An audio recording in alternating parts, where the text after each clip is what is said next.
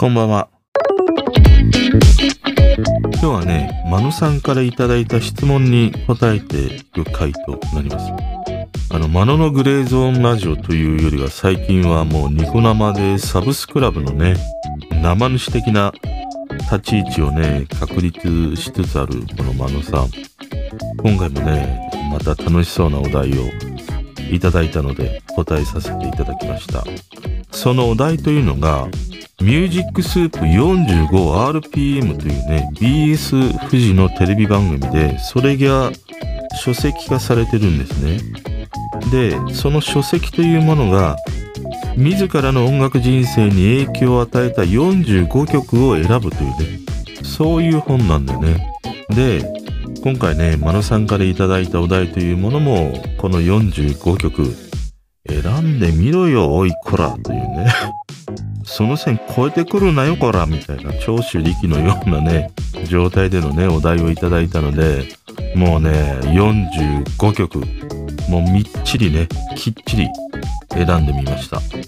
まあただね今回ノリノリで選んでみて思うのはやっぱり俺はね80年代90年代の曲が本当に多いなっていう。その自分が聴いてきた音楽史を知るという意味でもね今回このマノさんからいただいたお題すげえね良かったです。では早速行きましょう。長いです今日は。よろしくお願いします。この方角のではバブル世代端っこの僕が完全テレワークで家でばかり過ごすようになりその日その時に聞いて心震わせてくれた方角を紹介していく番組です方角好きな方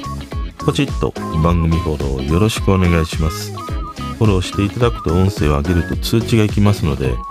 ぜひね、お聞き逃しがないように、フォローよろしくお願いします。ということで、まずは、あの、まのさんからいただいた質問読みますね。かんすけさん、こんにちは。こんにちは。今回は質問させてください。私はミュージックスープ 45rpm レボリューションパーメンあの人の人生を形作った45曲という BS フジテレビと連動型の本を読み、私だったら何をあげるんだろうと実際あげてみたんですが、これが45曲って足りない足りない。勘介さんでしたらどういうものをあげられますか？一部でも良いので教えていただけるとファンがうなると思います。わらわら。ネタ尽きた時とかで全然大丈夫なのでよろしくお願いします。ということでいただきました。ありがとうございます。まあ、ほんと、マノさんはよくこういうの見つけてくるよな、ということで。あのー、確かにね、45曲では足りないんだけど、でも、今回やっぱり方角ぬなので、方角にこだわったんですね。洋楽まで入れると確かにもう45では収まらないなっていう。ただ方角に絞っていくと、割と45曲というものはね、割とぴったり収まりました。でね、1曲選んでて、マノさんとね、一致する曲というものがね、ありました。俺はね、きっちり聴いてますから、あのマノさんのね、サブスクラブ。よろしくお願いしますよ、本当に。ということでね、いきます。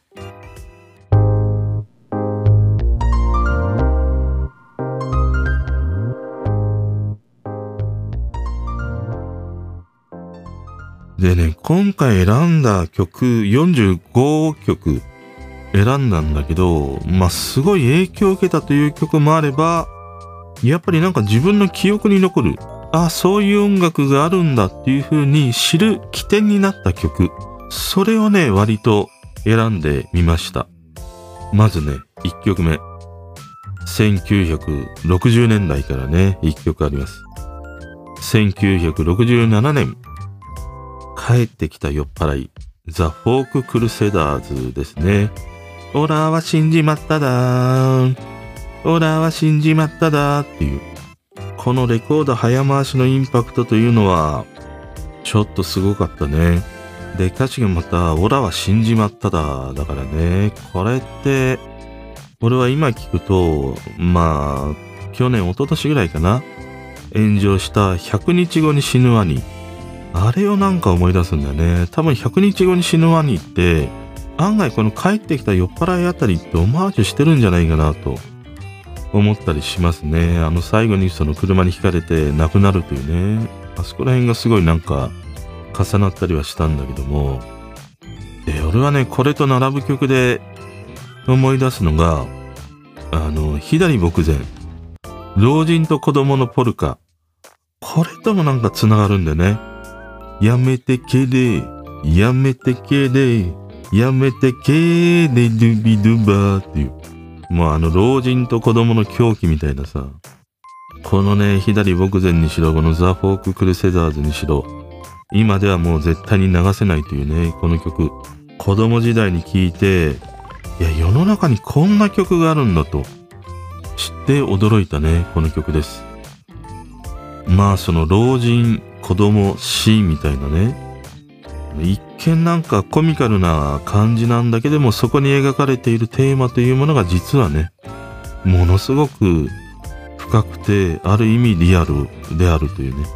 そんな曲です。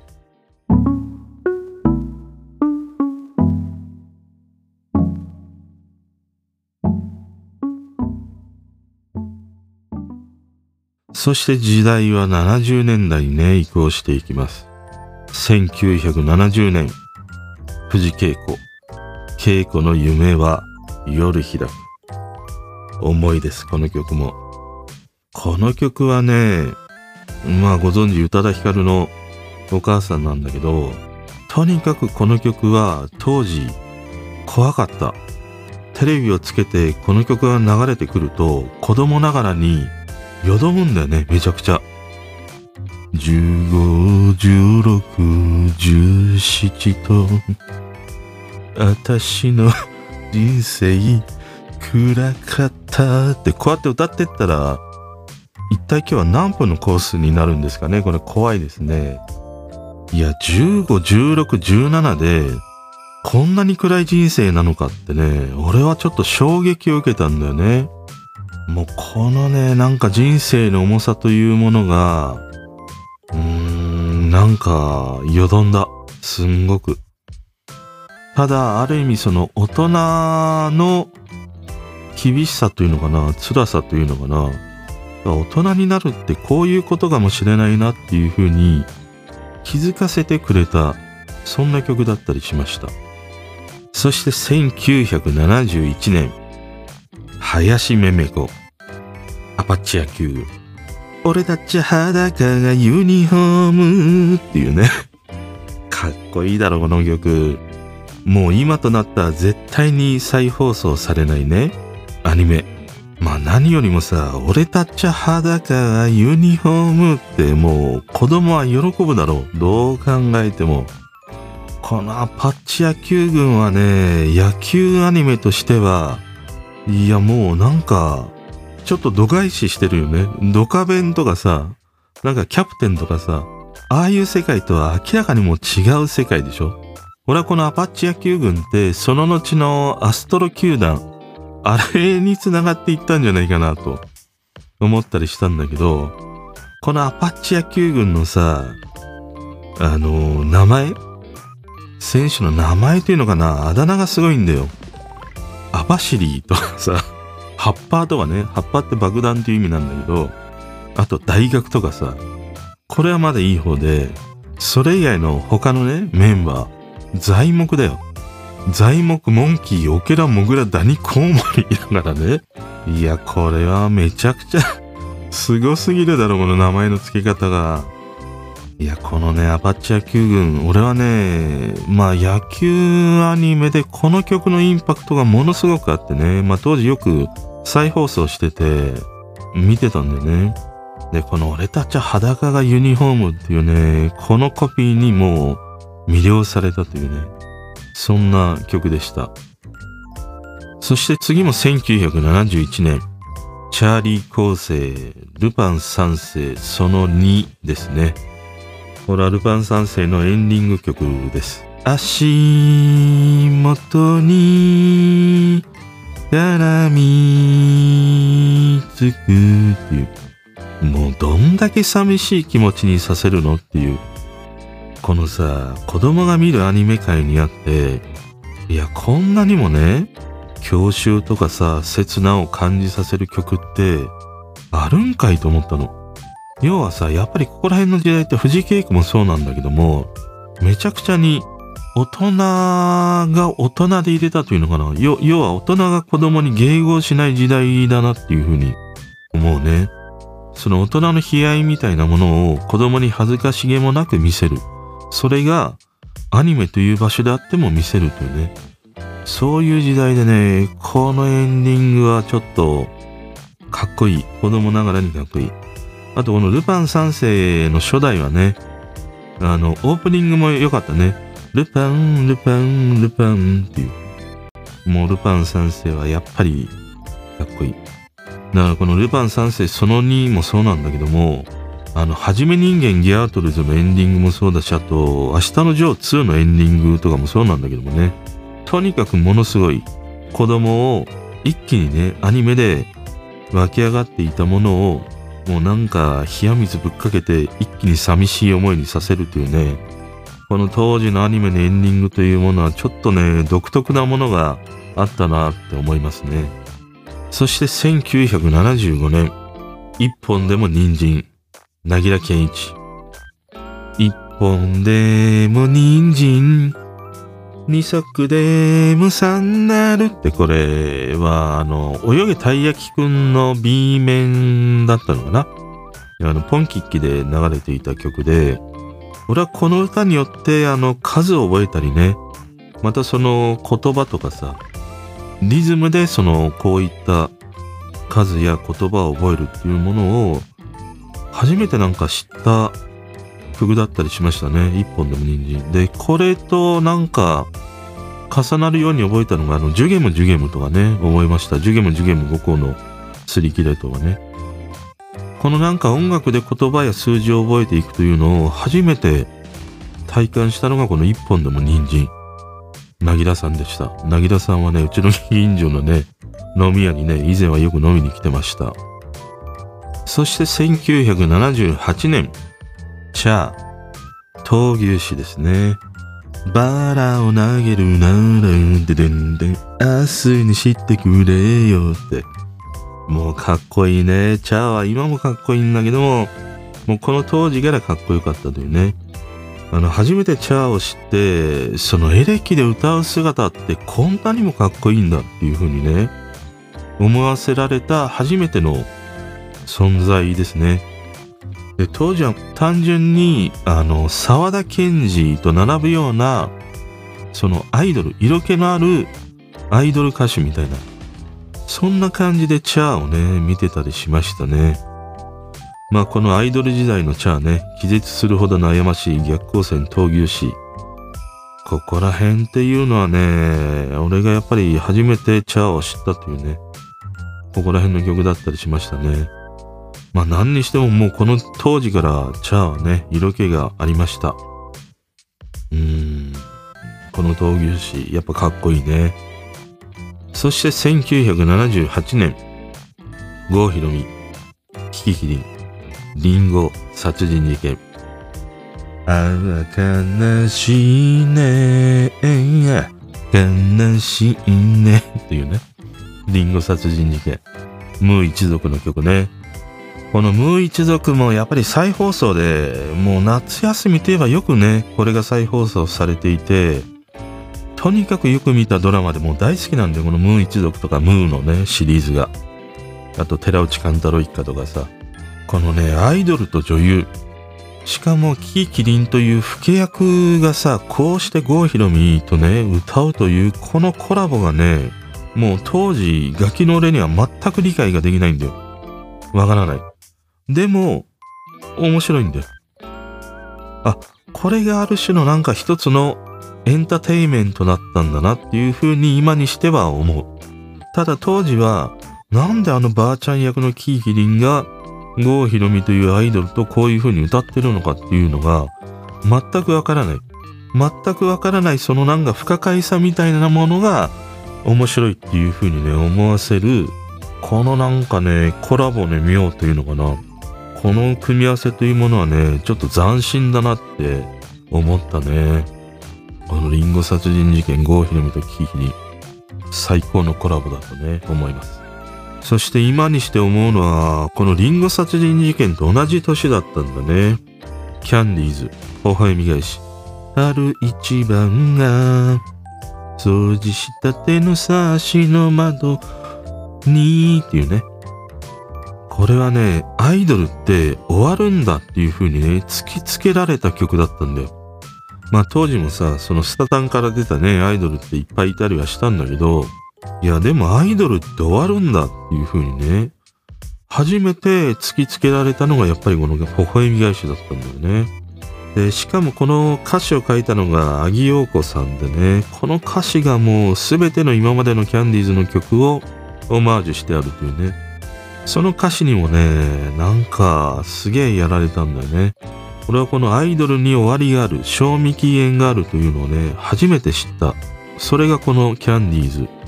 笑み返しでした。そして次がね、1979年、五大悟。五大悟といえば、何ですか？そうです。銀河鉄道39でした。ガンダーラではありません。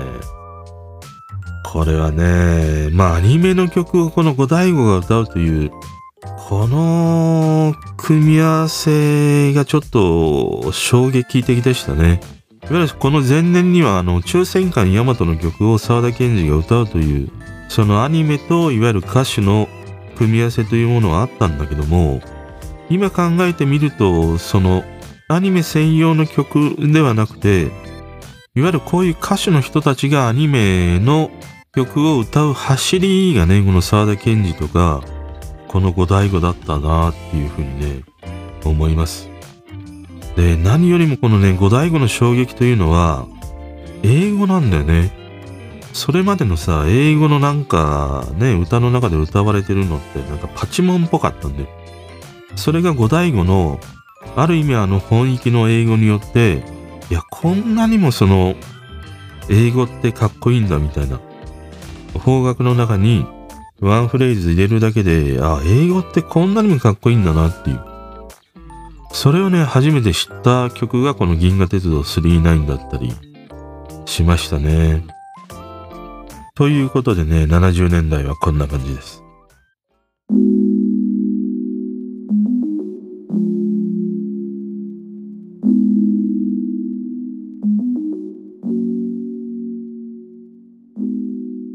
そして次はね、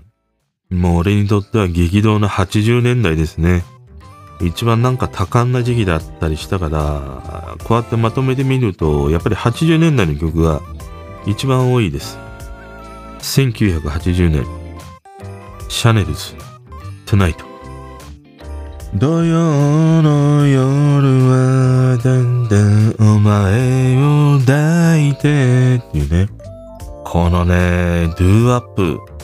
やっぱりね、俺は日本にある意味、まあ初めてね、その前にまあキングトーンズとかいたにしろ、お茶の間でドゥーワップを広げたのはやっぱりシャネルズだとね、思います。で、中でもやっぱりこのトゥナイト。このね、曲はもう好きでした。まあランナーウェイは良かったんだけども、ちょっとランナーウェイはね、田舎さがあったんでね、田舎もんっぽい感じがあって、このトゥナイトによって俺はシャネルズにね、一気にこう、魅了されていくというね、そんな曲だったりしました。黒塗りで、ドゥーアップ。で、衣装はそこら辺のなんかね、あのー、何、バーゲンで売ってるような衣装を着てきたっていうさ、いわゆるあの飲み屋のね、お兄ちゃんが着てるようなああいう衣装を買って彼らは着てたというね、話もあったりして、やっぱりこのデビュー当時って、この黒塗りの感じってさ、ある意味あの志村けんのバカ殿の反対なわけだから、やっぱりね、俺、今回まとめてて思ったのが、シャネルズって、あのー、サザン。この二組のやっぱりなんか共通点であるなと思った。この二組ってくしくも最初さ、なんか面白バンド、コミックバンドみたいな感じだったじゃん。で、キワモノ系で、まあ多分一発屋だろうなと思ってたら、実は違うというね、この成功のプロセスみたいな流れが、このシャネルズとね、サザンはちょっと似てるなと思った。まあ、ただシャネルズは、ね、シャネルからクレームがついて、この名前が使えないということで、ラッツに変わっていったりはするんだけど、この日本にね、ドゥーワップをもたらしたこのシャネルズっていうのはね、やっぱりちょっと革命的なこのバンドだとね、思います。そして同じく1980年、寺尾明。さすらいです。ルビーの指輪ではありません。まあ、寺尾明はルビーの指輪のヒットでね、このアルバムリフレクション、これがまあ、しこたま売れたというさ。で、このアルバムに収録されていた曲というのがこのさすらいでしたね。俺はね、この寺尾明のこの曲によって、その大人のこうわびさびな感じ、それをね、なんとなく子供ながらに受け止めました。もうわびもサビもないし、なんならサビ抜きで寿司食べてたしね、マヨネーズが好きだったしさ。でもこのさすらいによって大人のわびさびみたいなものをね、知るという曲で、もうこの曲は風呂に入りながらもう毎日歌ってましたね。大好きな曲でした。そして同年1980年、オフコース、イエスの。これは1979年のさよなら。この曲で一躍ね、まあオフコースというものは注目されていくんだけども、その後にリリースされた曲で、さよならはね、あまりにもちょっと重すぎて、で、うーんと思ってたところにリリースされたのがこのイエスノーだったりしたんだよ。で、このイエスノーって、あの、オフコースにしては割とこう、ポップスな感じの曲になりね、この小田和正と鈴木の安さんのね、この二人の歌声というものが、まあやっぱりすげえ美しいんだよね。いや、日本にさ、こんなにもね、綺麗な男の人の歌声というものがあるんだという。これをね、見つけた時の感動はね、なかったです。いなかったかなそれまでこういうオフコースみたいな歌声のシンガーというものはね。このね、オフコースの、まあ、曲もそうなんだけども、俺は何よりもこの二人の歌声がね、俺にとってはちょっと衝撃的な、このオフコースだったりしました。そして同じく1980年、横浜銀杯、しりとりロッケンロール。ねえ、この曲はね、彼らのファーストアルバム、ぶっちぎりに収録されていた曲です。アライグママママママママママントヒヒヒヒヒヒヒヒヒヒヒトコブラクダダダダダダダダダックスフンドドドドドドドドドドどうもっていう。これだけの曲。俺ね、そのいわゆるロックンロールって自由なんだっていう風に思わせてくれたのがこのしりとりロッケンロールだったりしたんだよ。それまでのロックンロールって、いわゆるなんか、尾藤勲とかさ、まあ A ちゃんとかさ、割とリーゼントでゴリゴリでなんかちょっとこう、なんかいかついみたいな。まあ横浜銀杯もいかついんだけど、でもいかついんだけどもこういうようなね、このロックンロールというもので遊んでもいいんだっていうね、そんなことをね、教えてくれたのがこのしりとりロックンロールだったりね、しましたね。横浜銀杯、何気に俺ね、好きでした。そして1981年、ナイアガラトライアングル、A 面で恋をして。これは2の方ですね。まあ、大竹一の曲。俺はこれを聞いて、初めてその歌謡曲というものから、まあ、いわゆるその、なんて言うんだろう。まあ、オフコースもニューミュージックと言われる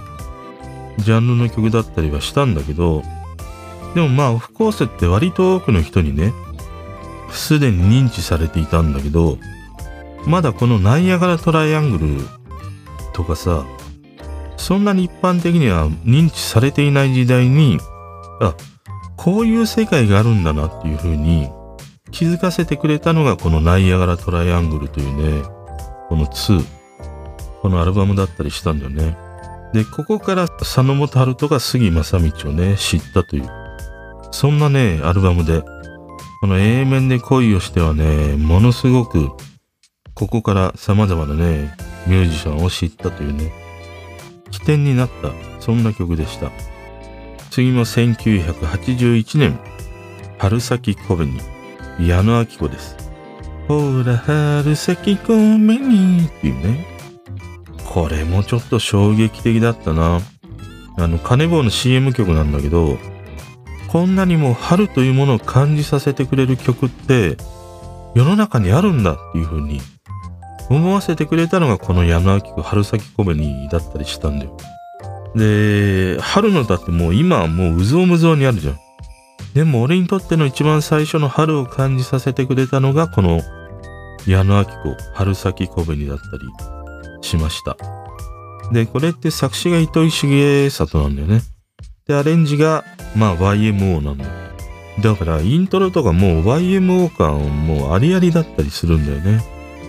まあこのね矢野明子の春先小紅によって春に合う曲というものがあるんだということも知ったしいわゆるその化粧品の CM 曲っていうのはいい曲が多いんだなっていうふうに気づかせてくれたのもやっぱりねこの春先小紅だったりしましたねそして次は1982年ランチタイムが終わる頃松任谷由実ですねこの曲はもう名盤中の名盤パールピアスにね収録された曲です。ほらチャイムを鳴らしっていうね。このフレーズがもう大好きなんだよね。俺はね、この曲で初めて松任谷由実の凄さというか魅力に気づかされた曲で、あの、シンプルなんだけどもこの不安定なメロディー、それをピアノだけで奏でるっていうね。ここからこの松任谷由実にね、ハマっていくというね、そんな、まあ、曲であり、もうこのパールピアスというね、俺の中ではもう大好きなアルバムの一枚だったりしましたね。中でもこのランチタイムが終わる頃っていうのは、まあ、当時その日常の OL、日比谷で働くね、OL の姿をまあ題材にして書いたと言われる曲なんだけども、このなんか日常の何気ない風景をこう映画のワンシーンのように見せてくれる思い浮かばさえ得てくれるこのね曲の凄さというものはやっぱり俺はなんかこのパール・ピアスの中で一番好きなね曲だったりしましたね。そして次が1983年No Damage 佐野元春ですね。まあこれは曲というよりももうこのアルバムがもう全部ひっくるめて好きというねことでしたあの、これってあのテレビ CM でね、流れていて、あの、メガネをかけてピアノの前でね、佐野元春がグッドバイから始めようね、歌うという、そんな CM でしたね。で、まあ、佐野元春、これはそのナイアガラトライアングルから佐野元春をね、聴くようになったんだけども、初めて佐野元春のアルバムで買ってしこたま聞きまくったというのがこの No Damage だったりねしましたね。このね「It's Alright」から「ハッピーメン」あと「グッドバイ」から始めよう。ここら辺の一連の流れはねもうたまりません。うん。いいねこのアルバムもね。そして次がね旅姿六人衆サザンですね。この曲はサザンの木でこのアルバムに収録されている一曲で、いわゆるサザンの曲はね、あの、これ以前にもいっぱいヒット曲というものがあって、もちろんね、テレビやラジオでよく聴いてたりはしたんだけども、この旅姿6人集が収録されているこの木で、このアルバムがとにかく好きで、サザンのアルバムで初めて、あ、アルバムってやっぱりアルバムで聴かないとダメなんだなっていう、そんな風にね、思わせてくれたのが、このね、綺麗というアルバムで、中でもこのラストに入っているこの旅姿6人集。これがね、妙になんかね、響くんだよね。で、この曲のあの冒頭のさ、ごめん、俺が悪かったっていうね、あの桑田のセリフがあるんだけども、あれはだいぶ後になってだね。ああ、そんな風に言ってたんだっていうのを知ったのはね。これはもう名曲だね。ものすごく好きな一曲です。で、次が1984年、尾崎豊、オーマイリトルガールですね。これはあの、鈴木ほなみのドラマ、このドラマの主題歌ではあるんだけども、これはね、まあ、ちょっとあまりにも自分の中では大きい出来事があった時に聴いていた曲で、まあ忘れられない曲なんだよね。あんまり、あの、細かには話せないけど、でもこれはもう尾崎豊の曲の中では一番俺の中にはね深く深くこう刻まれたそんな一曲だったりします。そしてね1984年ビッグウェーブたっつぁんですね。まあとにかく俺の山下達郎の最初はこのビッグウェーブでした。まあそれ以前にもなんと話にあのラジオから流れてきたりとかして聞いてはいたんだけどでも初めて山下達郎のアルバムを買ったのはこのビッグウェーブだったりしましたね。もうこれは映画のサントラだったりはしたんだけども、もう夏といえばこのビッグウェーブとあのサザンの稲村ジェーン。これは未だに毎年毎年夏になると聞くというね、アルバムで、まあ、くしくもあの、サザンはね、このアルバムのオマージュとして忘れられたビッグウェーブっていうさ、曲がね、あったりもするし、またここからビーチボーイズの曲をね、知るというね、そんなアルバムだったりもして、やっぱり俺はたっつぁんのアルバムの中では、まあいろいろね、あのー、言われるかもしれないけれども、俺はやっぱりこのビッグウェーブが一番好きだったりしますね。そして同年1984年、ラブコールアンコール、小泉京子です。これはね、あの、シングル曲ではなくて、まあ、アルバムなのかなに入っている曲で、ビデオ、タイムセルワールドっていうね、あの、ビデオに収録されていたものなんだよね。で、とにかくこの曲のキョンキョンがもう、恐ろしいほどに可愛いんだよ。で、後に俺ビデオでバイトしてた時に、とにかくもうこのね、タイムレスワールド、もうずっと流してた。店内で。いや、他にあの新作のビデオ入ったから、かけといてねって言われても、いつもね、俺がカウンターに入ると、この小泉京子がね、流れるという。もう一人俺の友達のやつは、そいつがカウンターに立つと、いつもプリンスのね、パープルレインがね、流れるというね、このね、あの、感じだったりしましたね。まあ、やっぱりね、ここら辺の時代の小泉京子のあの可愛らしさ、そして、なんか自分をセルフプロデュースするというさ、そういう時期にも入ってたりもしてね。いやー、もうちょっとね、可愛さというものがあまりにもちょっと衝撃的な、このね、曲だったりしました。あの、羽をつけてね、歌うんだけど、すげえ、すんげえ可愛いんだよ。で、次がね、やっと、やっとというか、まあ半分ぐらいかな、22曲目ですね。1984年、小林あさみです。雨音はショパンの調べ。まあ、これはガゼボアイライクショパンのカバーなんだけど、あの、海外の曲でカバーしてね、日本人が。初めて、いや、いいなーっていう風に思ったのが、このね、雨音はショパンの調べだったりしましたね。まあ、化粧品だったかな？にも使われた曲で、やはりこれは松任谷由実のある種のこう、プロデュース力というのか、まあ、発想力というのか、松江美がね、ヨーロッパかなんか行った時に、このガゼボの曲を聴いて、いや、これはあさみちゃんに歌わせたいみたいなことで、小林あさみがね、歌ったという曲だったりもしたからね。いや、このね、海外のカバー。で、女優でしょ？で、この曲。この三位一体のね、美しさみたいなものが、いや、海外のカバー曲って、こんなにもすげえいい曲に昇華するんだなっていう風に教えられたのがこの雨音はショパンの調べだったりしましたね。そして次も同じく1984年 OSN に10人と色。10人と色っていうね。これはね、なんといってもこの OSN の歌声がちょっと新鮮すぎた。それまでさ、ツイストの世良正則とかね、ハウンドドッグとかさ、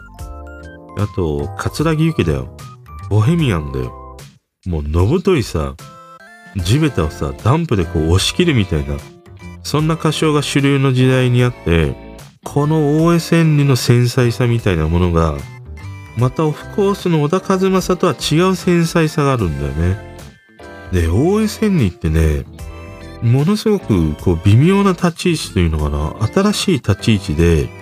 なんかアイドル的な要素もありながらニューミュージック的な要素も兼ね備えているというね。どっちかに偏っているというね、そういうミュージシャンではなかったんだよね。このなんか不思議な立ち位置が OSN をちょっとこう注目させたというのかな。そういうもう要素があったね、ミュージシャンだったりしましたね。俺はこの OSN の歌声とか曲が好きで、彼のね、アルバムとかも買って聴くほどハマったという。で、この感じはなんかね、もっと遡ると、あの、原田真二にもね、俺はね、なんか似たものを感じたりするんだよね。ただまあ今この OSN にね、もうすっかりヒゲ面のさ、ジャズピアニストになってるからね。50を過ぎてジャズに転身したっていうのは、いや、すごいなと思うね。俺はやっぱり未だに OSN には好きな一人ですね。そして次はね、1985年、ボーイ、トンキートンキークレイジーでした。いわゆるこれはね、街なりというもので知って好きになった初めての曲だね。あの、とにかく、まあ前もちょっと話したんだけども、ビリヤードにね、ハマってた時期があって、そのビリヤード場に行くと、もういつもボーイが流れてるんだよね。で、そこでボーイというバンドを知って、このホンキートンキークレイジーとかさ、あとロンガーザンフォーエバーか。ああいう曲とかね、すげえなんか好きでね、ハマったというね。いわ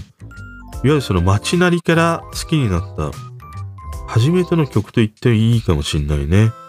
このボーイ、ホンキートンキークレイジー。で、次も1985年、レベッカ、Maybe Tomorrow。まあ、フレンズでこの年に一気にレベッカ、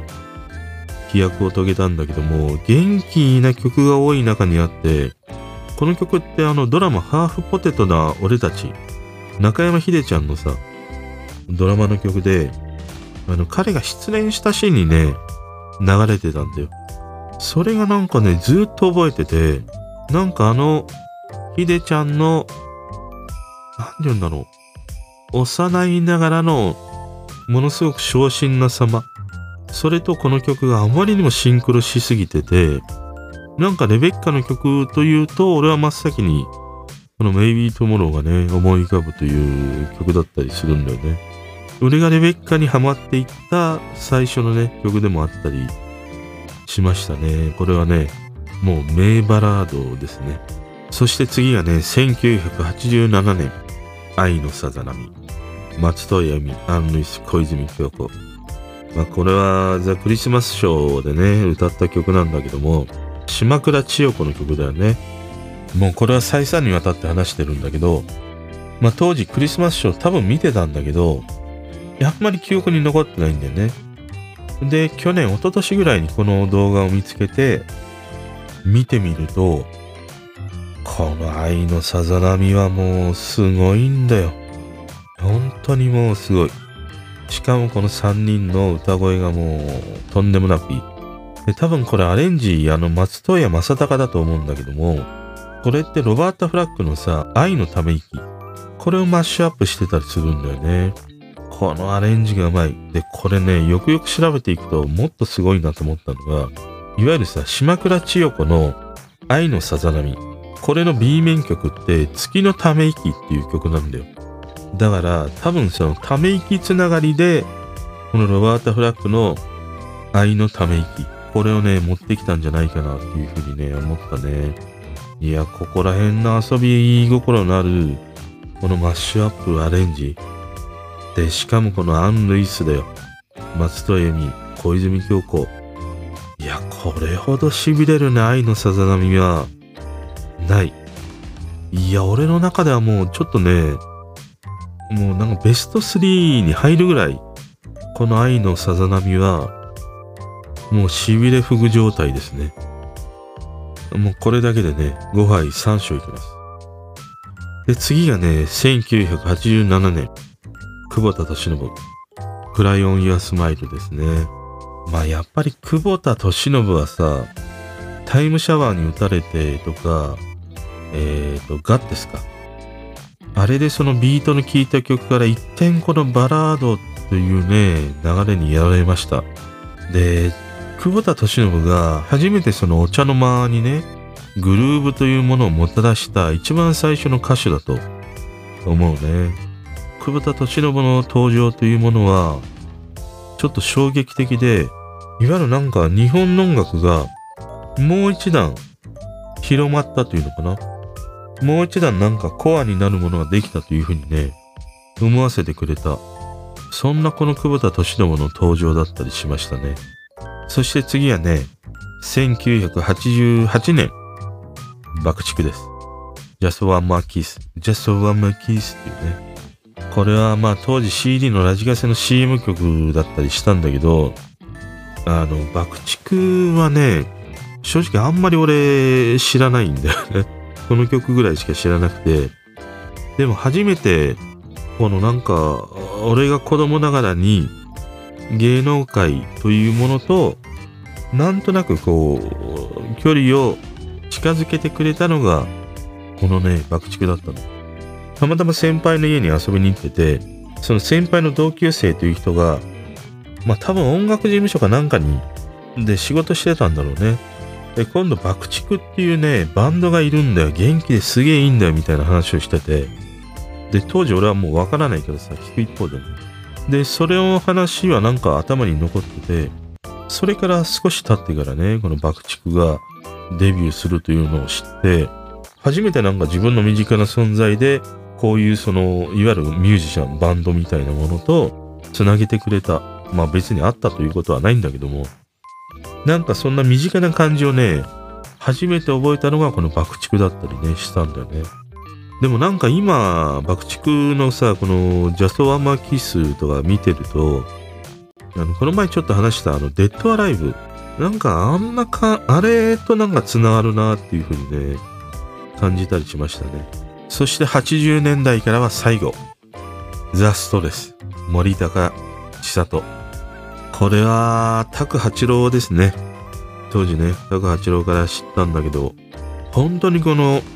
人形というか、あの人形というか、ドール的な感じなんだよ、森高千里って。なんか人工的なんだよね。いや、こんなにもね、あの、そのアイドルとはまた違った綺麗さというのかな。人工感みたいな存在がいたのかっていうね。そこにすげえ魅了されました。で、足に1億円の保険をかけてるとかさ、まあそんな話題もあったりもしてね。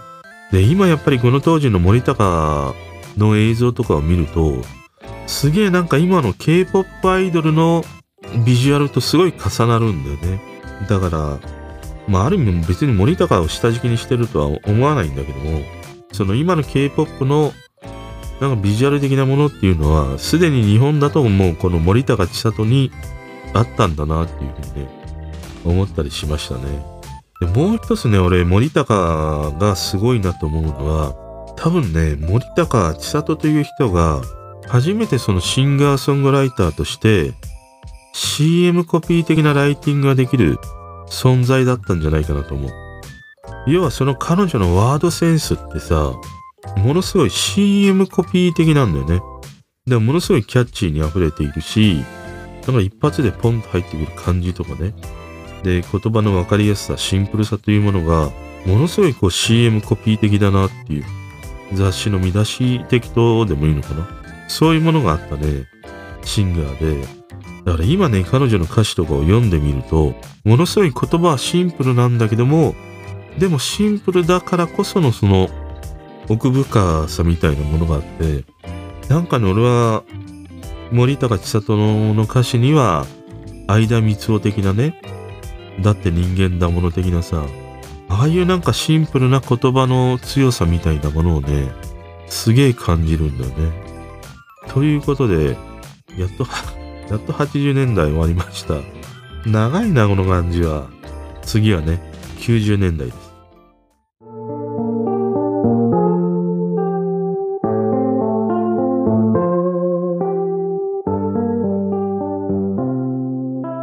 ということでね、90年まで来ました。30曲目です。1990年、恋とマシンガン、フリッパーズギター。いわゆるもう渋谷系のね、曲です。あのね、この渋谷系って今にして思うと、やっぱりね、ファッション、おしゃれ、それと音楽というものを紐付けしたのが、いわゆるこの渋谷系だったなっていう風に振り返ると思うね。いわゆる音楽というものがおしゃれなんだみたいに思わせてくれたのが、この渋谷系に始まるフリッパーズギターとかさ、野宮真紀、ピッチカートとかね、あそこら辺だったなっていう風に思うね。だから渋谷系楽曲というものは、もうファッションであると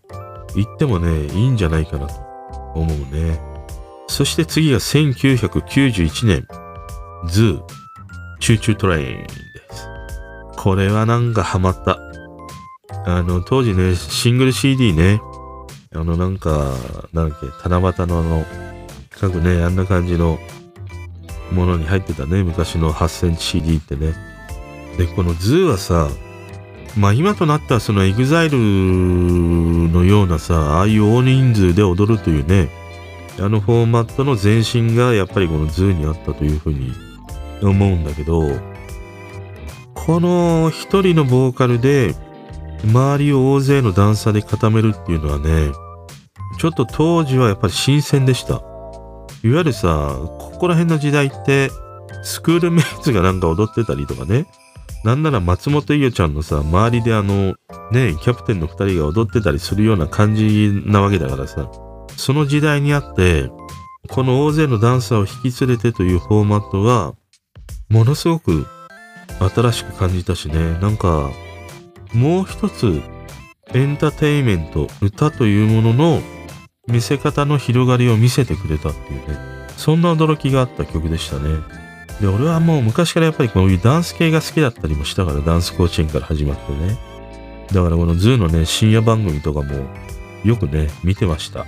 そして次がね、1992年、山津もう笑うしかない。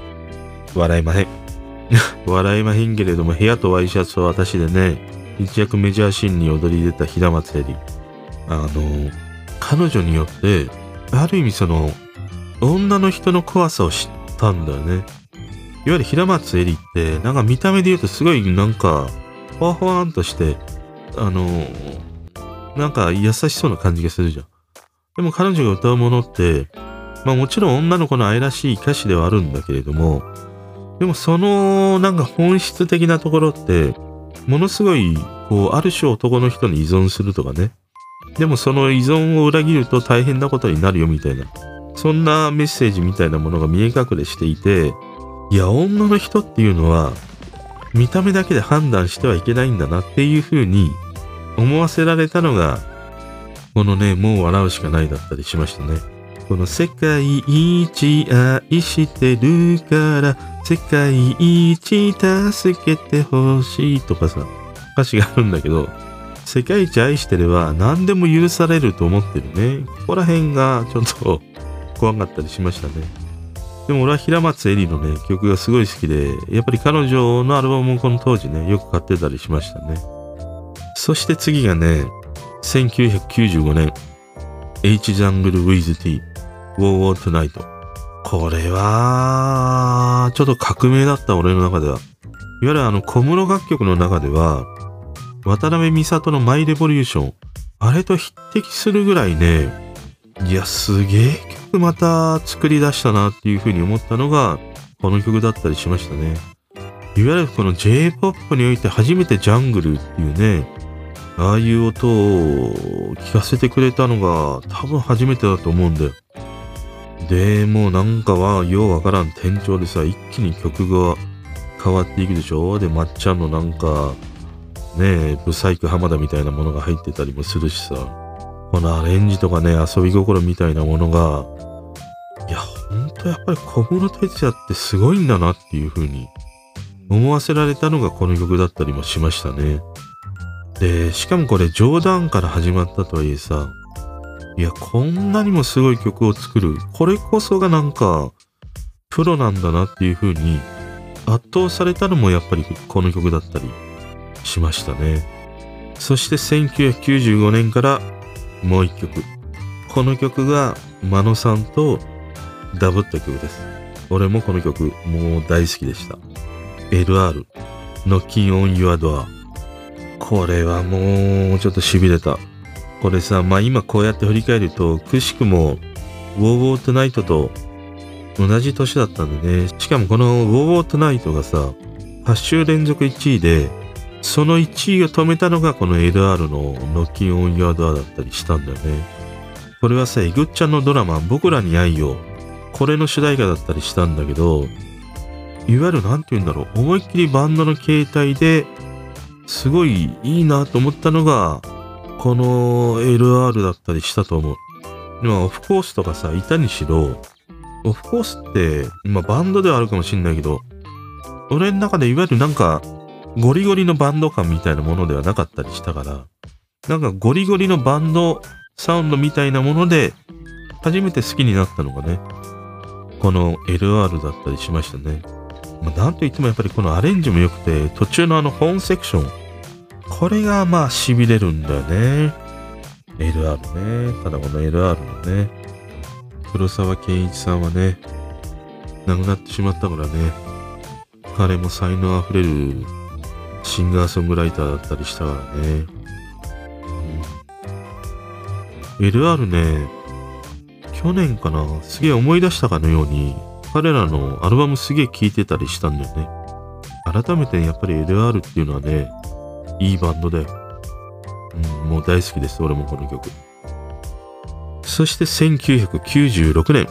午前2時のエンジェル。かの香り。このね、かの香り午前2時のエンジェル。俺はね、一時期なんかもう睡眠導入剤のようにしてこの曲を聴いてた時期があって、もうなんか知んないけども、すげえ忙しかったりしたんだよね。あの、この曲は2000年に入ってから聴くんだけど、2000年に入った頃からもう鬼のように忙しくて、すげえ高い家賃のね、ところに引っ越したの。でも、家に帰れないんだよ。家に帰ってもう2、3時間しかいられないというね。でも忙しいからテンションが高いじゃん。で、寝れないから、よくこのね、午前2時のエンジェルを聴いて、寝ていたという曲で、俺にとってはこのね、午前2時のエンジェルという曲は睡眠導入剤のような曲で、もう本当に未だに好きだし、未だに聴くというね、曲だったりしますね。そして次はね、1998年、マイ・リトル・ラバーは、デスティニー、小林武史。マ野さんがね、ちょっと苦手だと言っていた小林武史の楽曲です。まあ、これまでもマイラバの曲、ヒット曲あったんだけど、なんかピンとこなくてね、この曲はあのドラマ竹野内豊の With Love。これの主題歌で、ここからマイラバーを聴くようになったというね、曲でもあって、あえて言うとさ、このアッコってそんなに歌、あんま上手くないじゃん。でも、あ、なんか歌ってその上手くなくても、そのプロデューサーの力によってここまで売れるものになるんだっていうね。なんかそんなことを思ってたんだよね、当時ね。ただ、あの、後に小林武史も話してたんだけど、いわゆるアッコは歌が上手いというよりは、もうとにかくその歌声に惚れたんだみたいなことを話しててね。あ、やっぱりなんか歌って歌声なんだなみたいな。それを教えられたのがこのマイリトルラバーだったりね、したんだよね。で、その後ね、この二人結婚するんだけどね、別れちゃったもんね。困ったもんです、本当に。そして次は1999年。最後ですね。シェイク、ダブルですね。まあこの姉妹ユニット女性のね、日本にこんなにもかっこいい、その女性 R&B を歌う歌手がデビューしたんだっていうのがね、当時衝撃的でした。いわゆるなんか R&B というと洋楽しかね、聴けねえだろうなっていうふうに思っていた時に、この日本からね、姉妹でこのシェイクっていうものがね、生み出されたという。これはちょっとね、俺の中では衝撃的だったりしましたね。で、もう一つやっぱり衝撃的だったのが、この曲によってダブルってね、注目されていったんだけども、この年にね、お姉さんが亡くなってしまったのよね。雲真っ赤で亡くなってしまって。まあそんなこともあってね、よりこの曲というものが記憶に残ってたりするというね、一曲だったりしました。ということで90年代は以上です。次はやっと2000年です。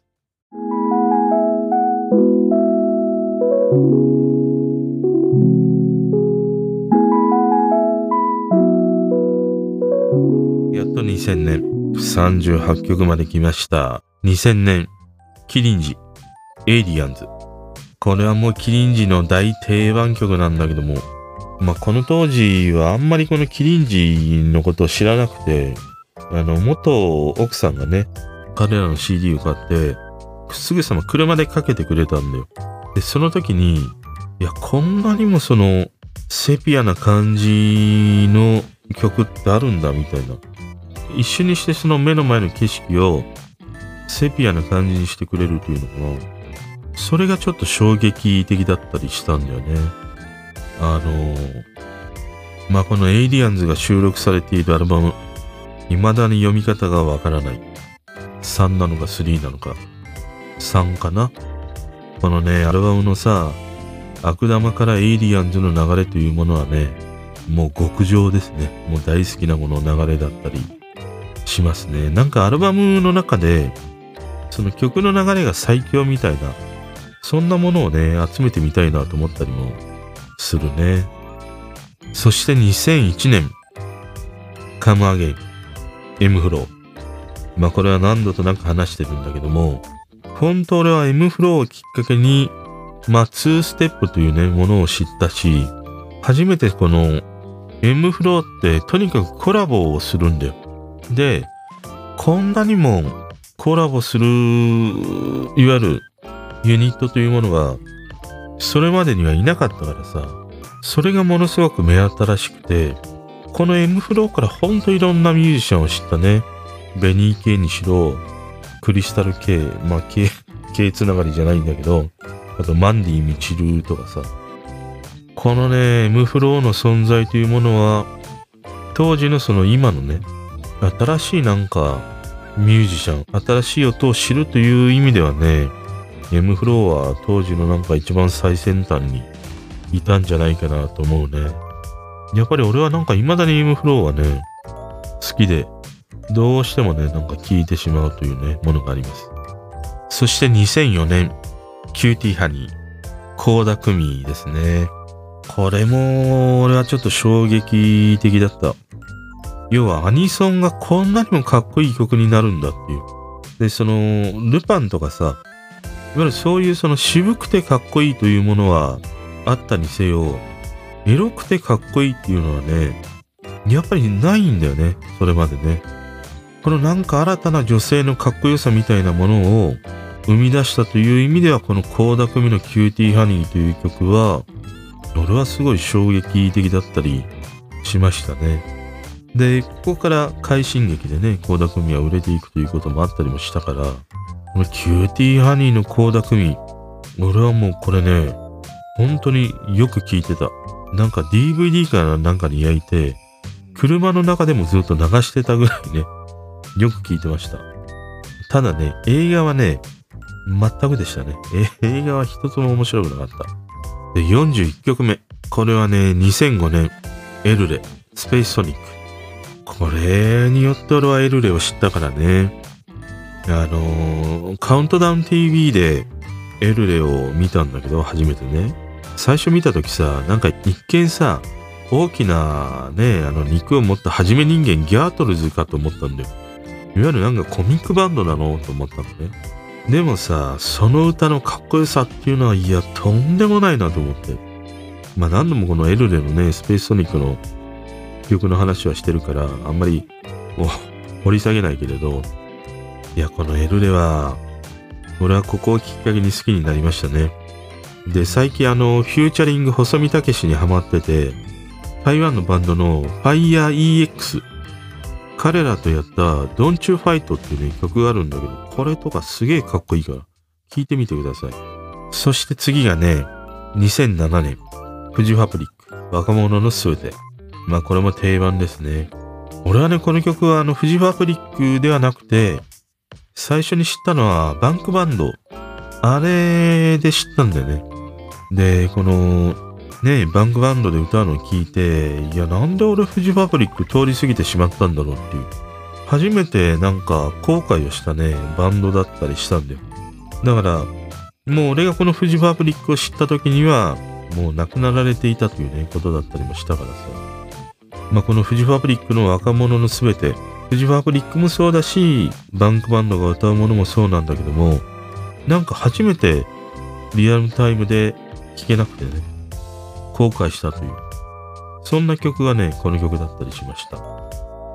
そして次は2007年、柊司、寝逃げでリセット。ね失敗だってくんないっていうね、曲。俺はここら辺から、いわゆるあの、ニコ動にハマったのが、この曲がきっかけだったりしたんだよね。あの、最初踊ってみたで、この曲を知って、なんか知んないけど、当時すげえとにかく踊ってみたにハマってて、なんならさ、当時、踊ってみたって踊り手って言うんだけど、踊り手がさ、写真集出したんだよ。それ、それとかなんか知んないけど、買っちゃったぐらいハマったからね。だからね、この曲で踊る踊ってみたに出会わなければ、こんなにもね、未だにニコ動を見るということはね、なかった。そんなね、出会いの曲だったりしましたね。当時は、まあ、この踊り手の人がニコ生でライブ配信するみたいな話があったから、で、ニコ生を見るようにもなったのがきっかけだったりもしてね。まあ今あんまりもう動画は見ないけれども、ニコ生のね、ライブは、未だになんかずっと見続けてるね、配信者の人がいたりもするからね。俺にとってはこの曲というものがニコ生とかね、そういうものと繋げてくれた、そんな曲だったりしましたね。そして44曲目。あと2曲です。2009年、リバー、AKB、ダンダンダダンダダン、48。この曲はね、まあ何回かこれも話してるんだけど、未だにわからないんだよ。未だにこの曲を聴くと、込み上げるんだよね。その理由が全然わからない。あの途中からのみんながさ、歌声が重なっていくユニゾンのところとか掛け声のシーン。あそこで必ずなんかやられる。この君の目の前に川が流れる広く大きな川だっていうこのフレーズがすごい好きなんでね。いやほんとさ木本いい歌詞書くなっていうね。もうそれしかない。これは AKB の中ではやっぱりこのリバーがね一番なんか好きでうんなんだろう最近のアイドルソングの中ではもうなんかこれを超えるものがないんだよね、俺の中ではね。リバー、刻まれてます。そして、いよいよたどり着きました。45曲目。2011年。大変なことがあった。この年。もう忘れられない一曲ですね。高橋優。福笑い。これは当時東日本大震災の時の曲で、あの、当時ね、テレビをつけたらもう AC の CM ばかりで、よくラジオを聴いてたんだよね。で、ラジオを聴いてると、毎日毎日この曲が流れていて、本当にあの当時のなんか不安な気持ちをこの曲によって少しね、こう薄めてくれたというのかな。そんな曲だったりもするんだよね。その世界の共通言語は英語じゃなく笑顔だと思う。もうこのフレーズがものすごく刺さって当時やっぱりもう日本中が大変だったりしたからさそれを世界各国の人とかまあ日本に住んでいるもちろんね多くの人がみんな協力をしてあの災害を乗り越えようとしたっていうさそんなものとも重なってね俺にとってはこの高橋優の福笑いというのはあの不安をね少しこう和らげてくれた。そんな曲でね、あの時を忘れないっていう意味においても、この曲がね、ずっと刻まれてたりしますね。疲れた。45曲。長、長すぎた。張り切ってやったけど。ねえ。まあでもここまでお付き合いいただき本当にありがとうございました。ねえ、長いです。この方角ぬではお便りや感想、質問などお待ちしてます。Twitter の DM からでも、方角のノクチャでも、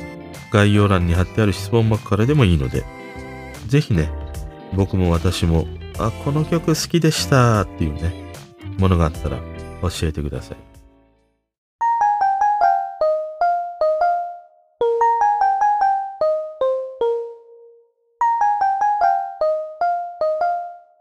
まずは、まのさん、こういうね、お題いただきありがとうございました。まあやっぱりこうしてまとめてみると自分が好きとか影響を受けた曲の傾向とかがぐっとこう濃縮されてくるから、だからなんか今の曲でね、いや俺はだからこういう曲が好きなんだとか苦手なんだっていうのがね、すごいなんか輪郭を持ってはっきりするなっていうふうに思ったりしてね、すげえ楽しかったです。あの、なんか一回に撮らないで、何回かに分ければよかった。何回かに分ければよかったなって今、思ったりするね。ただやっぱり音楽はさ、その一番多感な時、10代、20代とかさ、それくらいの頃に聴いてたものがずっと大きな影響をもたらすし、なんか自分の音楽のやっぱり幹となってたりするなと思ったね。で俺なんかで言うともう2000年以降の曲ってあんまりないんだよ。しかももう2010年以降ってほとんどないでしょ。高橋優の曲ぐらいしかなかったりもしたから、からそういう意味では、なんかその自分の感性のスポンジみたいなものが、もうある程度もういろんなものを水をね、吸収しきってしまったから、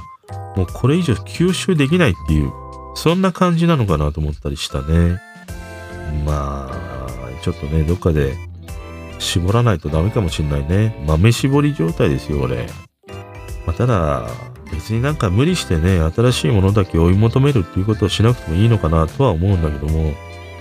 うん、でもやっぱりなんかポップスはね、すごく好きだし、いわゆる俺は、なんて言うんだろう、メジャーな曲がね、好きだったりもするからさ。だからなんかね、今回ちょっとふと思ったのが、あの、こうしてね、並べてみると、いや、お前が好きなのって、いわゆるメジャーな曲ばかりじゃないかっていうふうにね、思われると思うんだよ。で、実際そうだしさ、俺はなんかテレビとか、ラジオとか、そういうもので音楽を聴いてきた、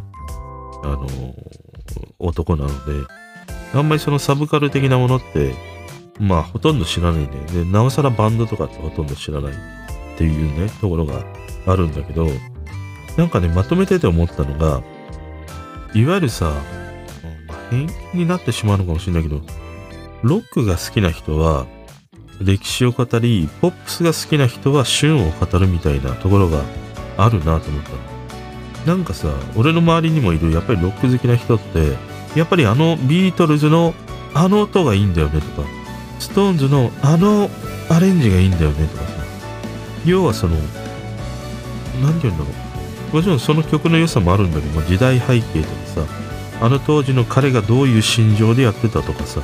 このアルバムというものはこういうものにつながってこういうものになったんだとかさそういうなんかロック好きな人って歴史を語る感じがあるんだよねでも一方ポップスを好きな人って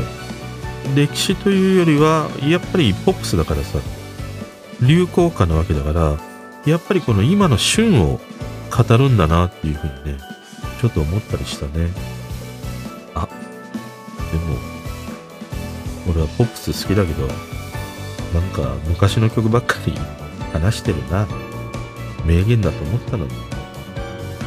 それでは、お付き合いいただき、ありがとうございました。